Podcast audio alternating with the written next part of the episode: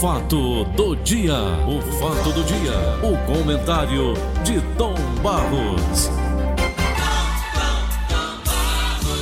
Bom dia, meu querido Vicente de Paulo de Oliveira. Grande Tom Barros, parabenizar mais uma vez a Beth, que hoje é aniversaria, né? Não, hoje não é aniversário da Beth, não. Tá aqui. É não, mas tá errado aí. Tá errado? Hoje não, vai ser amanhã, dia 7. Aí amanhã dia Aliás, aí também tem outro que é a mulher do Fred, a viúva do Fred, Pra o... Essa aí Eliane. é. É hoje? Ah, de- divulgar aí, Eliane Carneiro. Pode pegar aí que tem na lista que eu vi você falando. Aqui no jornal, na página Ah, 40, o aniversário dela é amanhã também, da Eliane. ah, hoje tá aqui, ó. O empresário Beto Studart celebra aniversário desta quarta-feira. Abraço pra ele, Beto Studart. É, deseja a ele paz, alegria e saúde, né, Tom? Saúde principalmente. Um abraço principalmente pra ele. Para o Beto Studart. Aliás, Paulo, Hum. ele conseguiu vencer de forma muito Guerreira. empenhada. O empenho dele foi muito grande. É um guerreiro, né, Tom? É um guerreiro com fé, também com muitas orações. Ana Maria, mulher dele, é uma pessoa muito católica. Hum. E o Beto conseguiu ultrapassar aquele momento difícil de saúde. Está bem, graças a Deus. Ô, Tom, as orações, Fala nisso, Paulo. as orações, Tom, quando elas são rezadas em grupo, Ah, elas funcionam muito. Oração tem um peso muito grande. Em E os grupo. próprios médicos dizem e notam que a resposta das pessoas que têm fé, essas respostas são melhores. Olha, eu vou lhe contar um caso agora, quero Porque, até Tom, elogiar. só para concluir o teu pensamento, Ah. Tom, porque a oração, ela é em grupo. Eu lembro do meu filho Samir, quando ele caiu, caiu, naquela época, você sabe disso, que eu fiquei muito triste, né? Quando ele caiu nas drogas. E eu estava muito triste uma vez lá no Caipira, lá com o Joaquim Estânio, dia de sábado de manhã, de manhã, Sei. não, 10 horas, 10 e meia. E um cidadão sempre me via por lá muito alegre, conversando, esse meu jeito, né? Aí chamou o Joaquim Estânio e disse, por que o Paulo Oliveira está tão triste? Aí disse, o filho dele se mandou, ele deu um carro novo pro menino, o menino tá na Bahia, lá, enrola lá com um magote de vagabundo e, e rolando o diabo que não presta. Menino, Tom Barros. E ele, eu posso ir lá falar com ele? Eu lembro até do nome desse cidadão, era, era Humberto, Tom, ele era da, da Receita Estadual. Ele foi lá onde eu estava na mesa. Tudo bom, Paulo? Tudo bem? Se apresentou. Sentou um pouco. Eu disse, eu sempre vejo por aqui muito alegre. O que, que você tem? Eu contei a história para ele. Ele disse, me deu o nome dele todinho. Eu disse, para quê? Ele disse, não, eu, a minha mulher participa de um grupo de orações. É um grupo muito forte. E eu tenho certeza dentro de um mês ele vem comer na sua mão. Aí, então, foi dito e feito. Dentro de um mês, esse grupo de orações caiu em cima desse meu filho, orando, orando, orando pela recuperação dele. Um mês ele me liga, eu passo para a Joana, pedindo para vir para casa. Estava lá pelo, pela Sátio, o carro jogado dentro de um buraco de lama. Tinha vendido os pneus, botou pneus velhos para manter lá o, né, aquele ritmo que ele vinha desordenadamente. E eu tomo. Por isso daí eu estou dizendo, a oração ela tem força quando ela é bem direcionada com esses grupos que tem aqui em Fortaleza. E o Beto Studart é testemunha disso, porque ele também, ele também foi beneficiado com esses grupos de orações. Recuperando a saúde, não é, Paulo? Recuperando. Não, porque tem a saúde da alma e tem a saúde material, né? Então, a saúde O- do corpo, a saúde da alma. Você pode observar que na maioria das vezes em que Jesus Cristo curou alguém, há uma colocação, e nem em todas, mas ele diz: a tua fé te salvou. Te salvou. A fé. não é? A tua fé. Eu vou contar um fato. Ontem eu conversei à noite com Luiz Augusto, arquiteto. Luiz Augusto, artista, já falei muitas vezes nele aí, é meu amigo de longo tempo. Ele pegou o coronavírus. Aliás, ele fez um elogio muito grande, mas que elogio ele fez ao Hospital Geral de Fortaleza, onde ele foi tratado e recebeu alta ontem. Ele disse que viu, viu o inferno chegar com a possibilidade da morte. Ele disse, Tom Barros, não queira passar o que eu passei.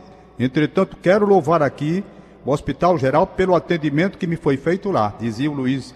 Por isso é que eu estou mandando um abraço agora para o doutor Daniel Holanda, que é o diretor-geral do hospital, diretor do Hospital Geral de Fortaleza, o HGF. Porque o que o Augusto me contou, rapaz, foi de cortar coração de sofrimento, mas ele acreditando pelos médicos que estavam ali, os enfermeiros, as enfermeiras, os auxiliares, enfim. Ele disse que nunca viu tanta dedicação com todos os pacientes que estavam lá naquela área, naquela ala, digo melhor, numa situação de desespero. Porque ele estava com 80% do pulmão comprometido. Oh, meu Deus. 80%. Ele disse, Tom Barros, quando me colocaram de, de, de, de peito para baixo, de bunda para cima, certo? Ixi.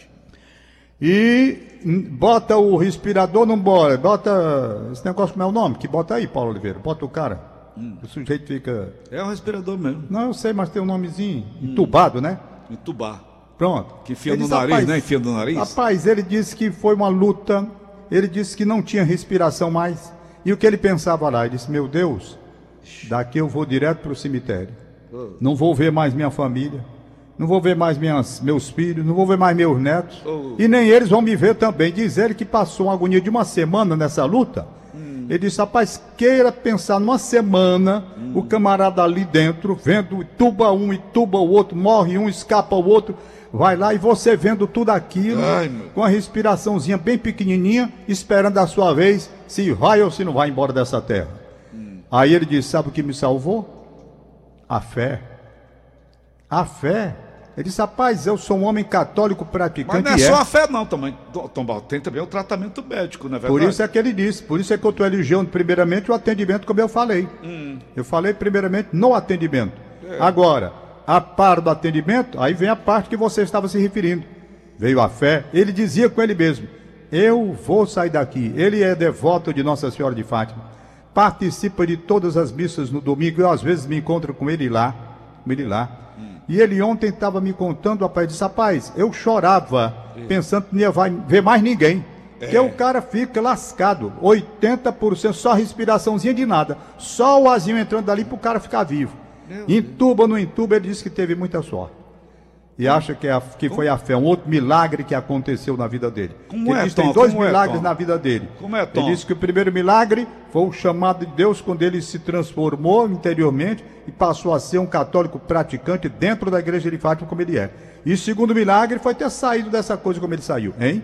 Não, como essa falta de ar, Tom Barros? Rapaz, ele disse que a coisa é terrível. E para poder respirar, eles colocam o cara deitado de papo para baixo.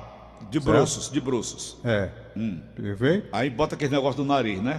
Bota, rapaz, bota assim. Aí ele diz, rapaz, não tem, não tem respiração, não tem ar.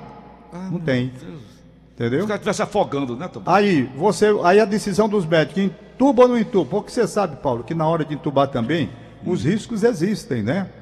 A possibilidade de desconfortável contaminação é aquilo, é maior. verdade? Desconfortável É uma- demais é, uma aquilo série na de coisas.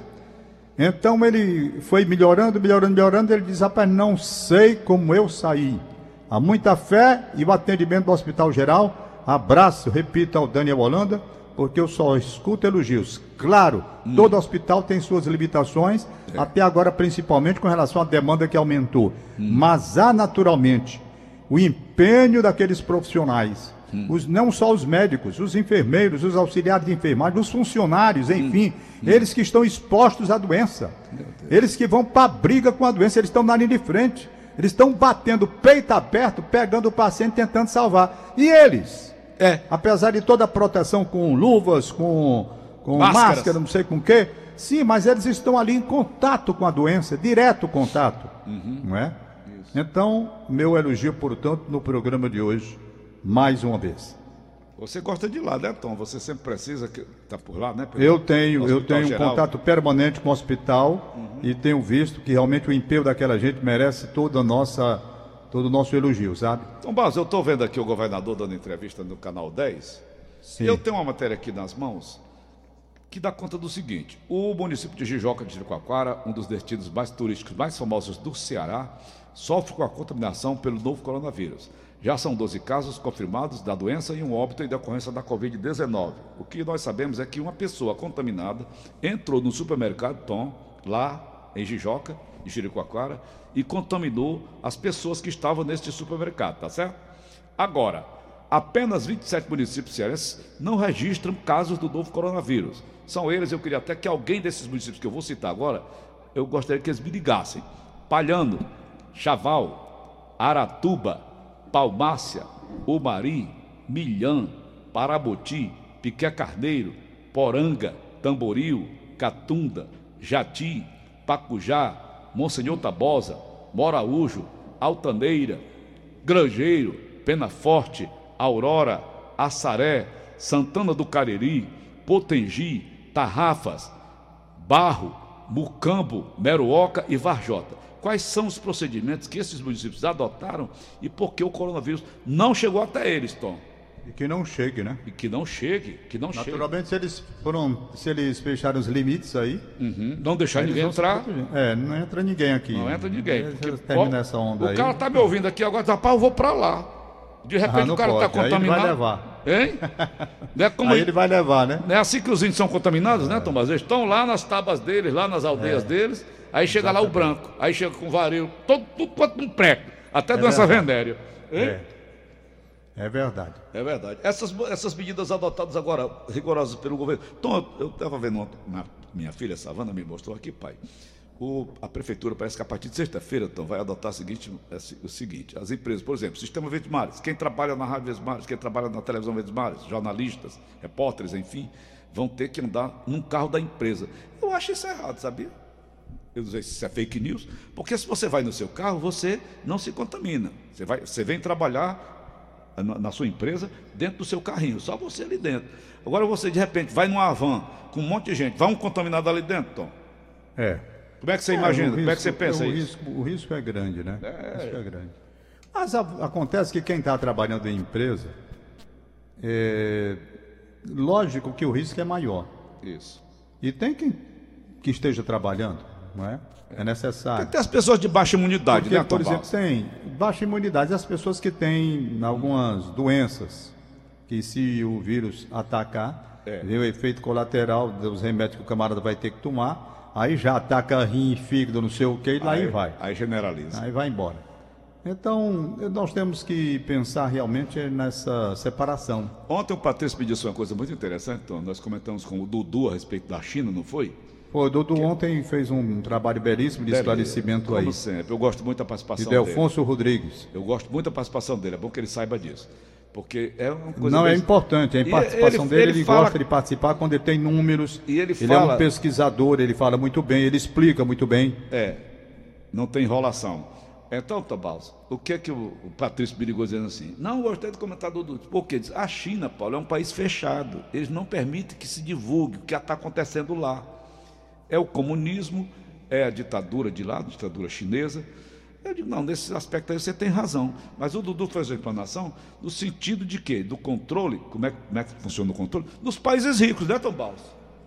É, rapaz, ele tem feito um apanhado geral a respeito da posição assumida por determinados países.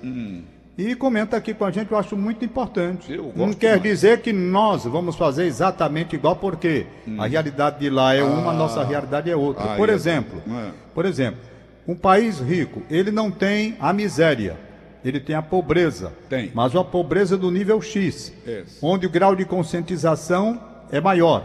Aqui nós temos a miséria mesmo. Como você disse, onde as pessoas estão em determinados lugares, dez dentro de uma casa. De dois, Então dois, isso, é muito, dois isso cômodos. é muito difícil. Muito difícil você controlar uma situação aí. Você pega em outros países, você não vê isso.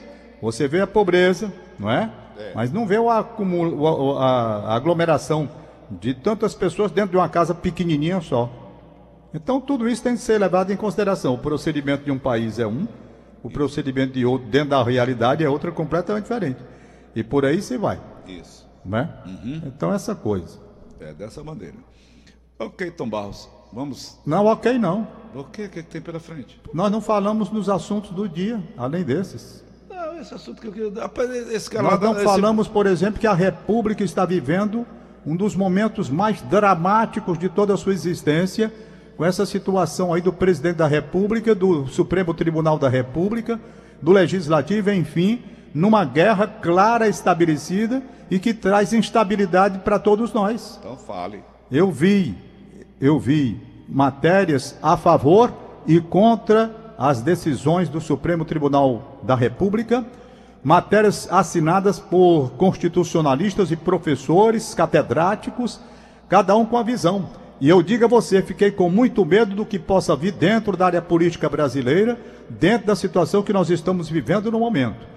É preciso que os brasileiros abram bem os ouvidos, arregalem os olhos para fazer uma leitura e entender o que é que está acontecendo no momento. O que é que representa Sérgio Moro, o que é que representa Jeff, eh, Roberto Jefferson, o que é que representa Jair Bolsonaro, o que, que representa Dias Toffoli, e todos os demais nessa história. É preciso que a gente fique bem atento, nós brasileiros, para saber o que cada personagem citado por mim aqui pode trazer de ruim ou de bom para a República Brasileira. É. Nós estamos num momento difícil, Paulo, extremamente difícil. Ninguém pode absolutamente, por conta do coronavírus, desviar a atenção para aquilo que é um, é um vírus pior até do que o coronavírus. Porque o coronavírus, me parece, Israel praticamente já está com a vacina pronta e a Alemanha também. também. Daqui a pouco o coronavírus você vai ter uma vacina e se livrar dele. Mas dessa coisa que se chama safadeza política do Brasil, eu não sei se a gente vai ter vacina para isso não. É um problema seríssimo. Eu ando preocupado. Li muito ontem à noite, já li hoje pela manhã e não sei o que que quer esta gente diante do, da situação que nós estamos vivendo.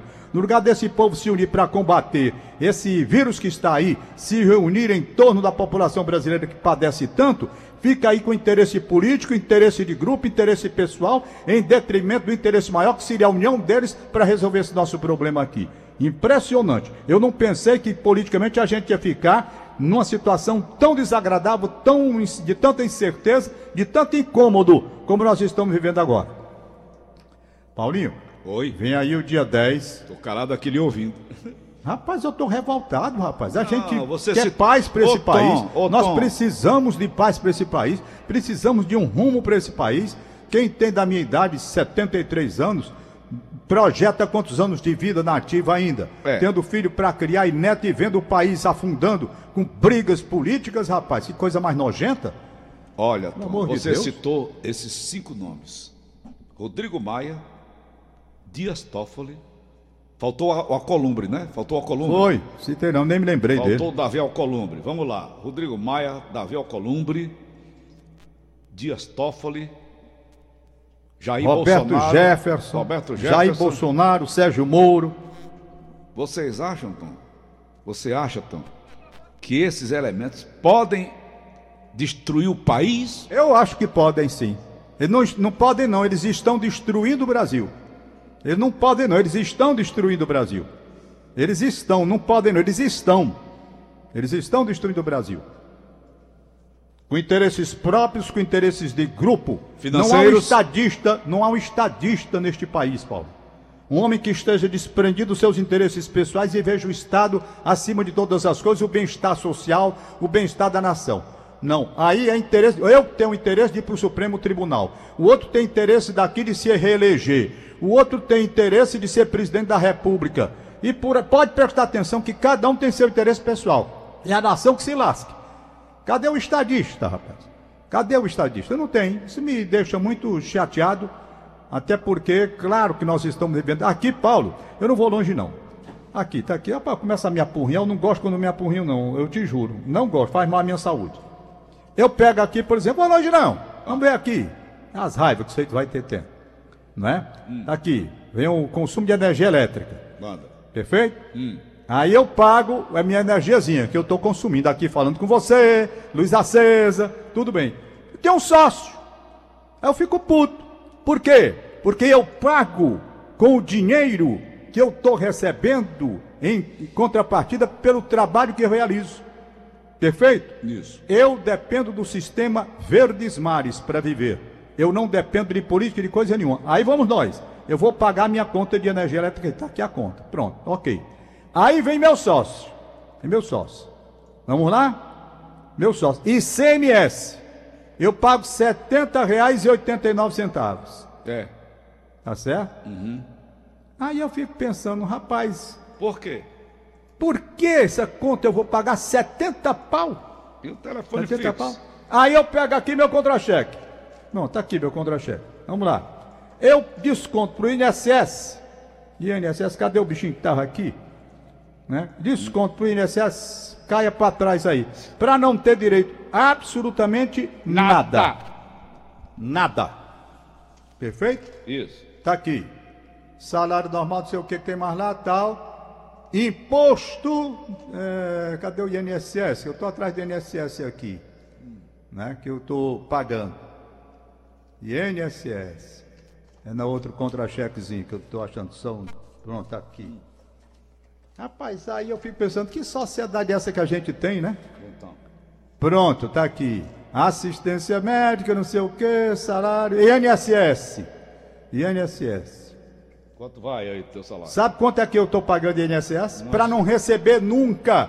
Sacanagem de um presidente chamado Fernando Henrique Cardoso, Professor Cardoso. que tem a aposentadoria dele, beleza, como ex-presidente da República. Tá muito bem de vida, obrigado, sim, senhor. E foi ele que arranjou essa maneira de o empregado voltar a pagar o INSS sem receber esse dinheiro nunca. Estou pagando, sabe quanto? 713 reais. Ai, mamãe Então, tudo que o sujeito vai pagar neste país tem um filho de rapariga para tomar seu dinheiro ali na frente. Desculpe a expressão. É porque eu estou começando a pegar, Mas é pouco. entendeu? 713 reais ao INSS, sabe para quê? Para nada. Pedimos uma atualização da aposentadoria, negada. Sujeito que contribuiu mais 20 anos para o INSS, como eu contribuí, além dos 30 que eu tinha contribuído. 50 anos. Não tem direito a uma revisão. Sacanagem! E se eu fosse dizer aqui, item por item, de tudo que você compra e paga, você vai olhar o que tem lá. É o PIS, é o COFINS, é o não sei o que, é isso e aquilo outro. Rapaz, não pode essa tributação que tira do brasileiro o direito que ele tem de ganhar o dinheiro que ele tem pelo trabalho que realiza, sem ser roubado, que sem assalto. Eu admito pagar imposto. Admito e quero pagar imposto. Mas o imposto justo que me venha em contrapartida com trabalhos na área da saúde, na área da educação, nessas áreas prioritárias, aí eu pagaria com prazer. Agora, a gente paga esse negócio todo dia que sabe para quê? Para os grandes ladrões da República levarem o dinheiro da gente, como estão levando, estavam levando muito mais, muito mais, na época do governo Lula, que foi uma desgraça de corrupção, desgraça de corrupção nesse país, o dinheiro que esse pessoal levou da gente, a gente paga, não é para receber, é para levar o dinheiro da gente. Não pode, tem que haver uma mudança de rumo. Quando eu penso que o Brasil vai mudar de rumo, estou vendo essa coisa que está acontecendo aí, e o Brasil não está mudando de rumo, coisa nenhuma. Daqui a pouco já vem composição com o Centrão para negociar cargo e a mesma coisa de volta. Rapaz, está muito difícil, Paulo Oliveira. E eu vou ficar por aqui. Eu ia dizer, eu vou, vou até a moça que me pediu aqui um, sobre o lupus, que é uma doença, dia 10, Dia Mundial do Lupus, não é? Mas eu vou deixar para o dia. Que dia é hoje?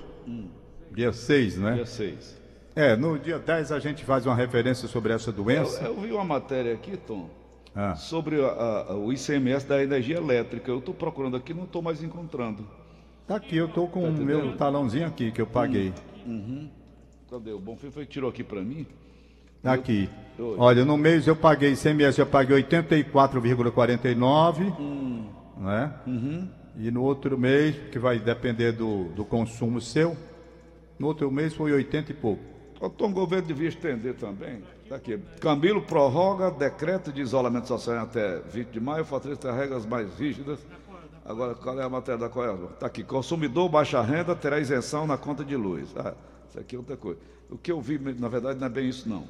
É que o ICMS da conta de energia elétrica será, por enquanto, extinto. É? Vamos ver se vem na sua, já vem na sua conta, não vem, Tom?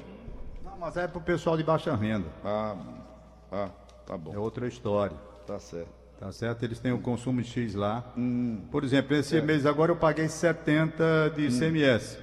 70 reais. E no mês anterior eu paguei 84,49. Quer dizer, depende muito do, do consumo.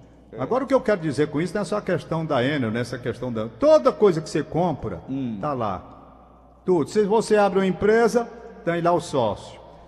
Tem lá o sócio. Se você quer uma aposentadoria privada para pagar uma aposentadoria privada, já que não dá para você viver com a aposentadoria do INSS, aí o governo fica olhando. Quando você vai tirar o dinheiro, ele diz: Ei, quero 27,5% que tem aí.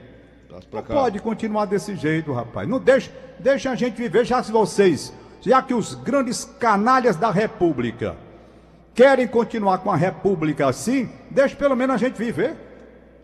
Deixa pelo menos a gente viver. É. Pelo amor de Deus. É verdade. Ok, Tom. Um abraço, bom Bom, dia. bom dia, valeu. O fato do dia, o fato do dia, o comentário